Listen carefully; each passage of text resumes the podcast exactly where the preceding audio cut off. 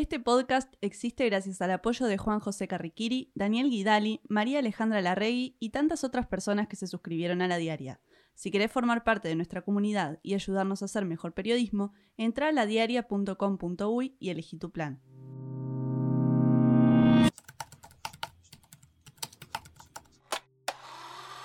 Mezcla, un podcast de la diaria.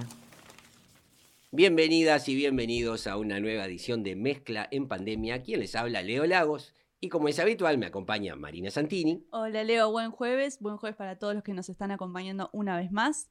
Y como también ya es habitual, nos acompaña Bruno Schelza. Hola Leo, hola Marina. También le decimos hola a nuestro querido Joaquín Fernández en los controles y en la edición. Por supuesto, saludamos también a nuestros oyentes que nos vienen acompañando semana a semana. Tuvimos semana de interpelación, ¿verdad? Sí, entonces quedó toda la verdad revelada sobre qué es lo que ha pasado, ya no quedan dudas y todos estamos tranquilos que se hizo todo lo posible. Y que es todo culpa de P1. Y que se pudo ahorrar en la pandemia. Importantísimo. Sí.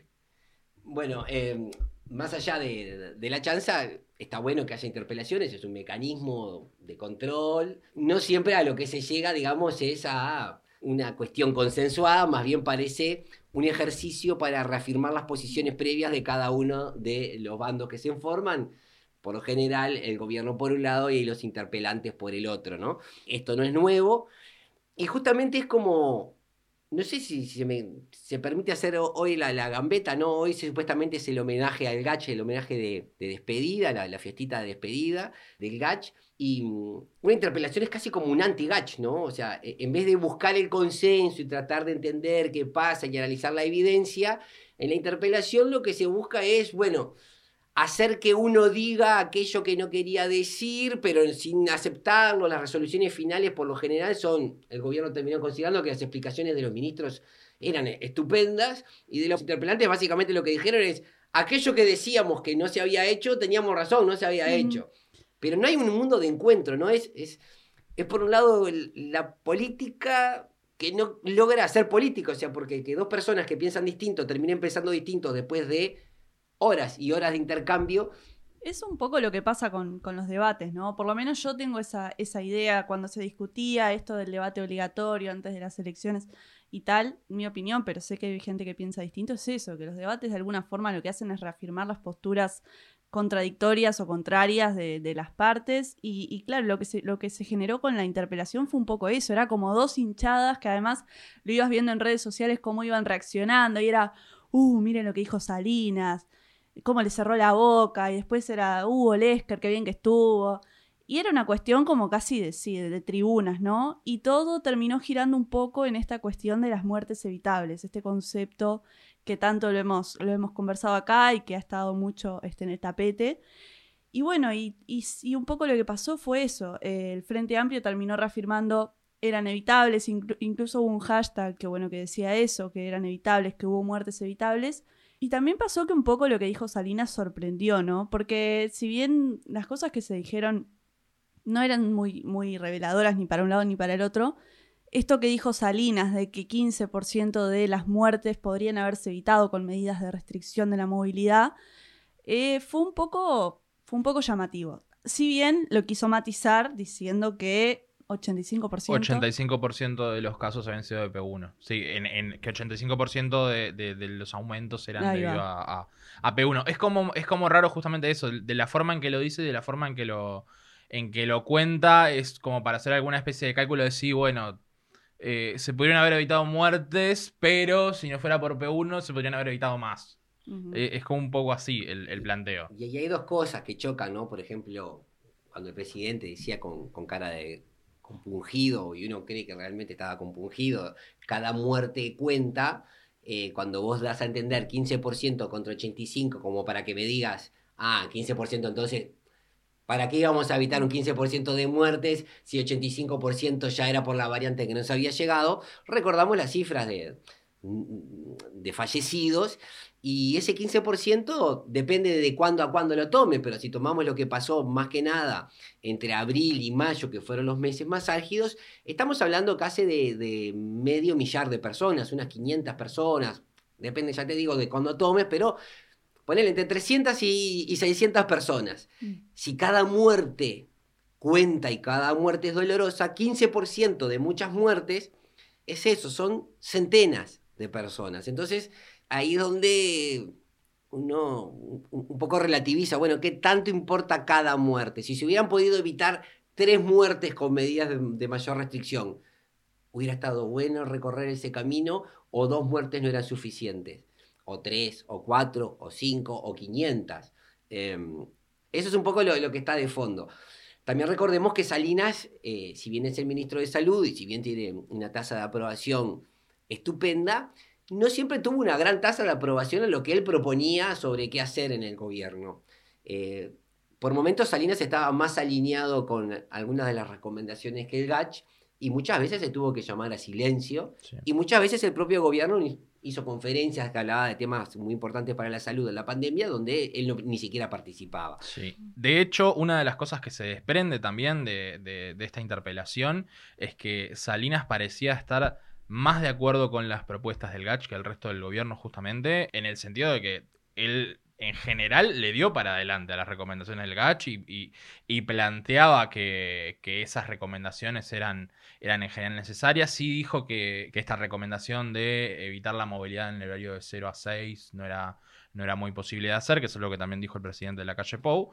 Eh, pero en general, él se mostró bastante a favor de todo lo que recomendó el GACH.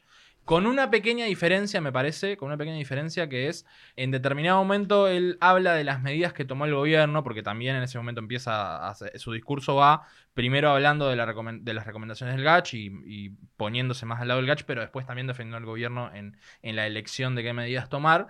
Pero también plantea como dentro de las cosas que planteó el GACH la suspensión de clases, cuando en realidad el GACH todo el tiempo lo que estaba diciendo era que las clases había que hacer todo lo posible por mantenerlas. Mm. El planteo del GACH en determinado momento, luego de ese comunicado de febrero, creo que un mes después, a principios de abril, unos días después de, de esa frase de Rafael Radi de, de Blindemos Abril en la entrevista en Canal 12, saca otro comunicado del GACH en el que planteaban que eh, se tenía que lograr mantener la presencialidad en la educación tomando otras medidas como cerrar comercios, cerrar shopping, cerrar otras otro tipo de tiendas y tratando de darles alguna especie de apoyo económico a esos sectores que el propio Gatch reconocía que se iban a ver seriamente afectados, pero que todo eso era con un fin mayor que era que los niños pudieran seguir yendo a clases y no se perdiera, eh, no se ampliara más esa brecha educativa que se está generando a raíz de, la pandemia en, todo el mundo, pero en, en, Uruguay particularmente, que era a lo que venía el caso. Sin embargo,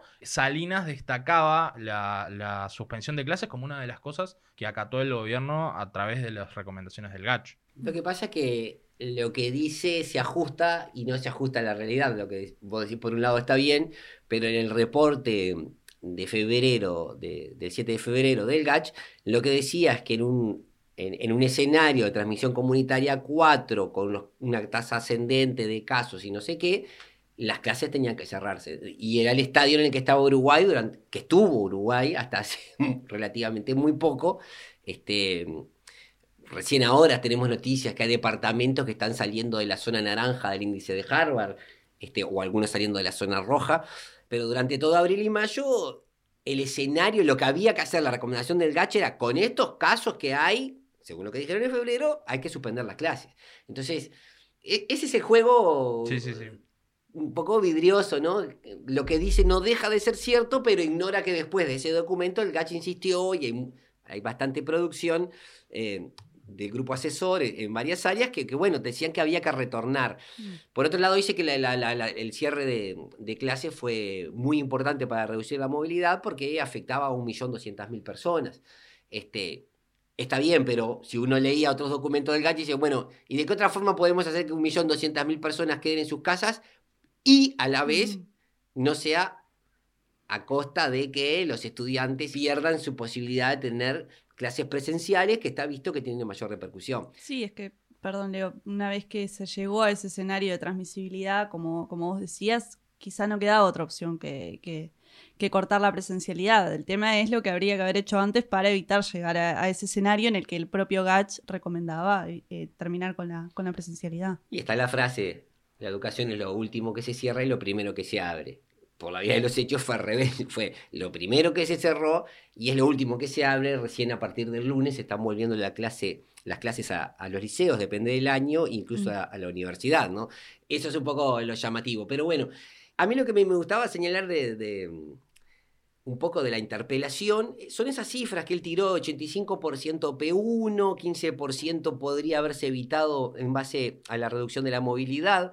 Y se acuerdan que yo decía, ¿cuál es el peligro de un mundo sin gachi? Bueno, científicos hay, gente haciendo ciencia en Uruguay hay, de hecho, todos los miembros del gachi eran en horario, son gente que ya estaba y seguirá haciendo ciencia en la Universidad de la República, en el Hospital de Clínicas, en la Facultad de Medicina, en la Facultad de Química, en la Facultad de Psicología, o sea, todas esas personas ya estaban haciendo ciencia de calidad y la seguirán haciendo, pero lo que daba el GACH era como un blindaje de un grupo interdisciplinario, de varios investigadores, investigadoras de distintas disciplinas, poniendo la evidencia sobre la mesa y tratando de sacarle algunas conclusiones, porque a veces la evidencia sola, los datos solos, sin interpretación no dicen mucho. Y cuando no está ese GACH, cuando no está esa cosa consensuada en la que todos confiamos, porque está fuera de cualquier sospecha, pasa esto, que tenés un ministro en el Parlamento que dice esas cifras, 15% muertes evitables si se redujera la movilidad, 85% adjudicable a la variante P1.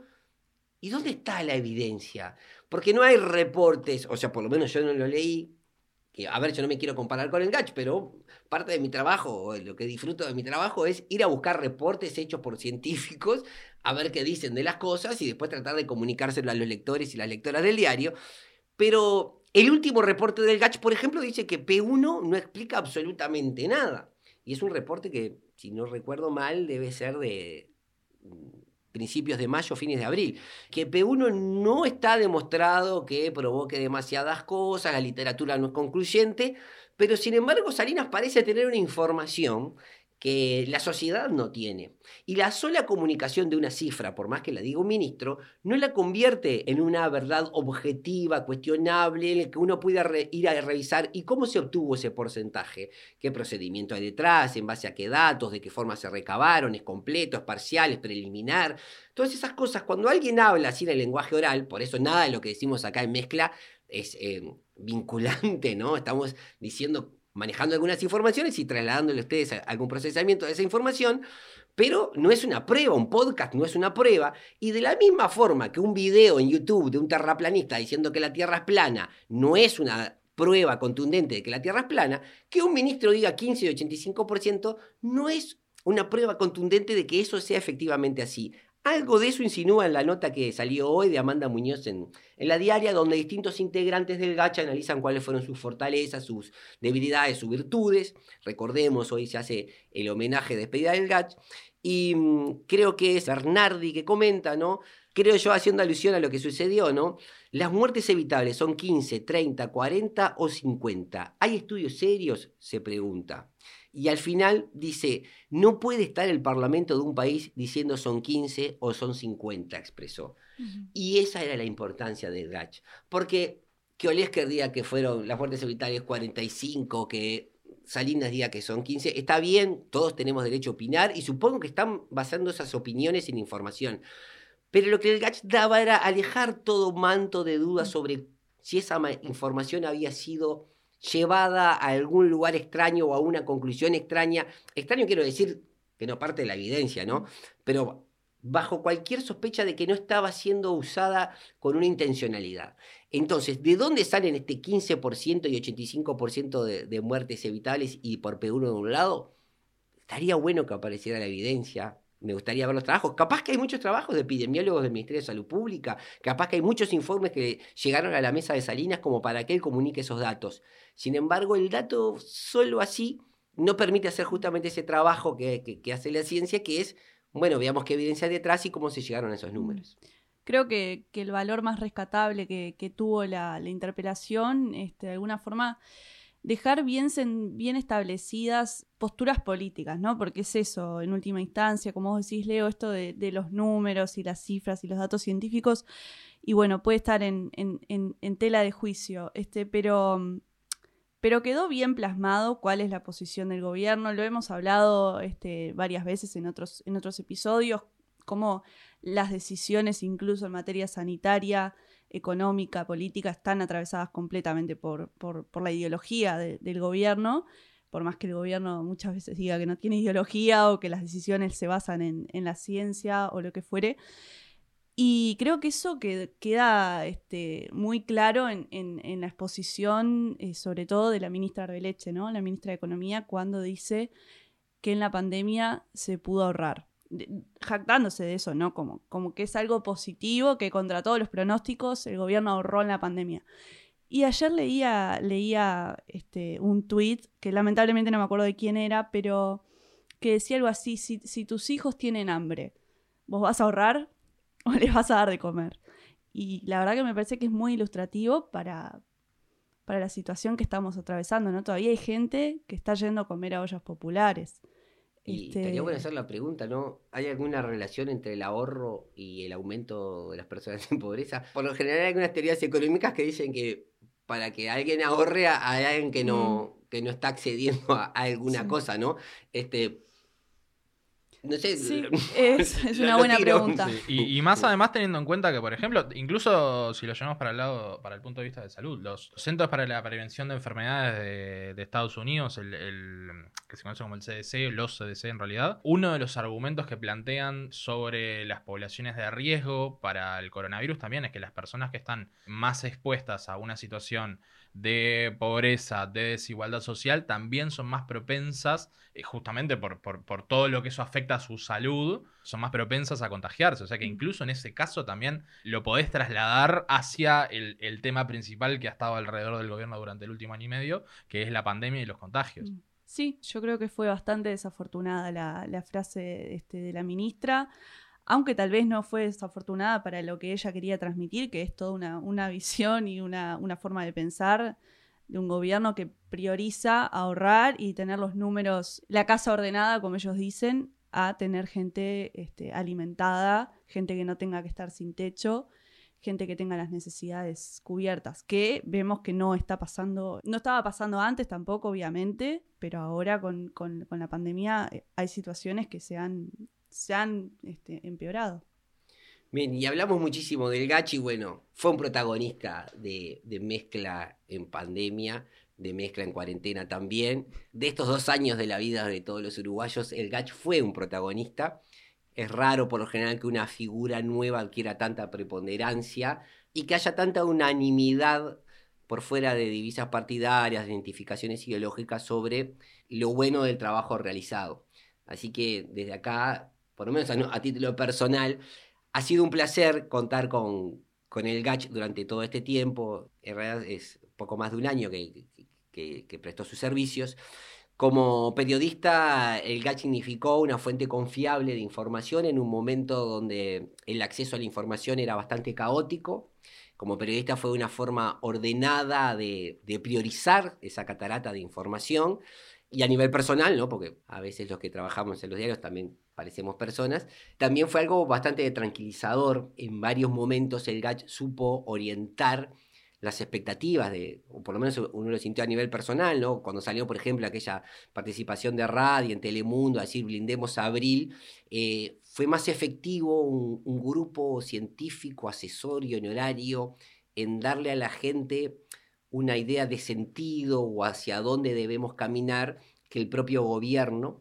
De hecho, cuando Radi sale con, su proclama, su hashtag Blindemos Abril, el gobierno que venía de un año de hacer conferencias de prensa diarias donde aparecía Delgado y, y, y el presidente de la calle mostrando que estaban, se hacían cargo de la situación y que todo estaba bajo control, cuando la cosa se fue de control, también desaparecieron mágicamente las conferencias y había un, un desarpar, una orfandad. Bueno, estaba cada uno librado a su libertad responsable de informarse como pudiera, con quien pudiera. Y el GATS, más allá de toda esa labor que hizo, ellos siempre dijeron que eran asesores del gobierno, pero también de la población. Para mí cumplió un rol eh, en orientarnos y por lo menos trazar una línea de, de dónde nos gustaría estar o, o qué nos gustaría hacer. Así que bueno, desde mezcla en pandemia ahora y después de haber pasado por mezcla en cuarentena, no sé si hoy queremos sumarnos al homenaje, porque los homenajes también siempre dependen de quién los organiza y con qué sentido, pero sí obviamente queremos expresar eh, eh, nuestra gran satisfacción con el trabajo realizado, orgullo con el trabajo realizado y dar las gracias por ese camino compartido, ¿no? Sí, y también agradecer la, la disponibilidad que tenían los integrantes del GATS, ¿no? Porque en medio de todo lo que estaba pasando, teniendo sus propios trabajos, el trabajo en el GATS, que como, como lo dice el nombre, era honorario, igual este, te atendían la mayoría de ellos con buena disposición, se tomaban los minutos para, para explicar cosas que, que los simples mortales que no sabemos de ciencia no entendemos. Este, la verdad que, que sí, que, que fue un valor para el periodismo también poder contar con, con- ese grupo. Sí, y nos deja, y también nos deja un interrogante que es qué hubiera pasado si en el momento más complicado de la pandemia el gobierno hubiera, eh, le hubiera prestado mucho más atención a las recomendaciones que hacían, porque justamente es parte de, es parte de eso que, que decíamos de que a lo largo de- del año y medio que llevamos de pandemia, el GACH siempre ha estado bastante centrado, siempre ha dado los consejos que ha dado, las recomendaciones que han dado han tenido bastante más sentido que, que- que lo que venía de otros lados. No, ya no solo lo del gobierno, sino también podemos recordar cuando a principios de año se reclamaban cuarentenas obligatorias, en un momento en el que terminó demostrándose que quizás no, habría no era necesario, porque al principio de la pandemia eh, no, no tuvo esa circulación comunitaria, pero sí termina dejando el interrogante de- y creo que también es un poco el tema del desgaste y, que también puede tener mucho que ver con esa salida ahora, ese interrogante de, bueno, ¿qué hubiera pasado si cuando se complicó más la situación se le hubiera prestado más atención a las recomendaciones? Por eso en estos días he estado reflexionando un poquito. Salió un libro sobre el GACH que se llama Todo un país detrás, de Pablo Cohen. Y yo realmente pienso que es un título pésimo, ¿no? Que es el, título que define lo que no pasó. Si hay algo que no hubo en el GACH fue todo un país detrás. A ver, entiendo la parte en que dicen que todos encontramos en el GACH alguien en quien, a quien consultar. Pero eso más que estar detrás eh, es todo un país expectante, todo un país mirando, Atento. todo un país atento. Pero eran ellos los protagonistas. Eh, pero el Gach, si hay algo que podemos decir, o por lo menos es lo que pienso yo, es que le faltó todo un país detrás. Porque cuando el Gach dijo una cosa y se hizo otra, si hubiera estado todo un país detrás, le hubiera sido muy difícil para el gobierno desoír no solo al GACH, desoír al sindicato médico, desoír a los intensivistas, desoír a las sociedades científicas médicas. Si hubiéramos estado todos realmente detrás del GACH, el gobierno no hubiera tenido más remedio que aproximarse un poco más a aquello que aconsejaba el GACH. El GACH cumplió lo que decía un rol fundamental, pero me parece que se terminó en cierta manera por haberse quedado solo. Porque asesorar y decirle las cosas a alguien una, dos, tres, cuatro, diez veces y que vos le digas sí como a los locos y hagas otra cosa, es algo profundamente desgastante. Sobre todo alguien que honorariamente dice, mira, estoy dejando parte de mi vida en esto por buscar una forma de asesorarte, pero evidentemente ha llegado un momento en lo que lo que yo te estoy diciendo para vos ya no es importante. Y ahí faltó el país detrás. No hubo una manifestación masiva de todos los ciudadanos y ciudadanas del país diciéndole, señores del gobierno, eh, lo que dice el GACH tiene todo un país detrás. Los invitamos, en tanto representantes nuestros, a hacer lo que quiere todo un país detrás. No sucedió eso y hubo muchos discursos minimizando las recomendaciones del GACH, minimizando las recomendaciones de la sociedad- las sociedades científicas médicas, minimizando las indicaciones de otras organizaciones sociales que coincidían con la mirada del GACH y hubo una, vamos a decirlo así, que, que era la virtud del GACH, hubo una partidización sobre qué hacer y qué no hacer, un abroquelamiento ideológico y no hubo todo un país detrás. Es, es el peor título que se me puede ocurrir para un libro del Gach, más allá de que la canción de Jaime Ross a algunos les parezca hermosa y a otros no. Creo sí que el Gach nos unió a todos en el sentido de decir, tenemos a alguien en quien confiar. Pero eso es mérito del Gach, obviamente. Pero también es, es, es, es un demérito de todo lo que no es el Gach y todo lo que pasó en esta pandemia y sigue pasando y pasó la interpelación de gente que no estuvo a la altura de lo que sucedió. Sí, no fueron pocos los que cuando surgieron estas voces cuestionando el, el deso- desoimiento del, gobierno a, las recomendaciones de Gatch, decían, bueno, el que gobierna, el Gatch no es el que gobierna, gobierna el gobierno, que fue el elegido por el pueblo, y creo que eso va completamente en la línea opuesta a tener a todo un país detrás. Pero bueno, vamos terminando, si les parece, nos encontramos el jueves que viene en un nuevo episodio de Mezcla en Pandemia.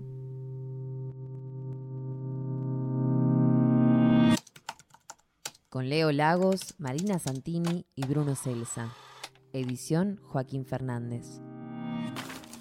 Sumate a nuestra comunidad.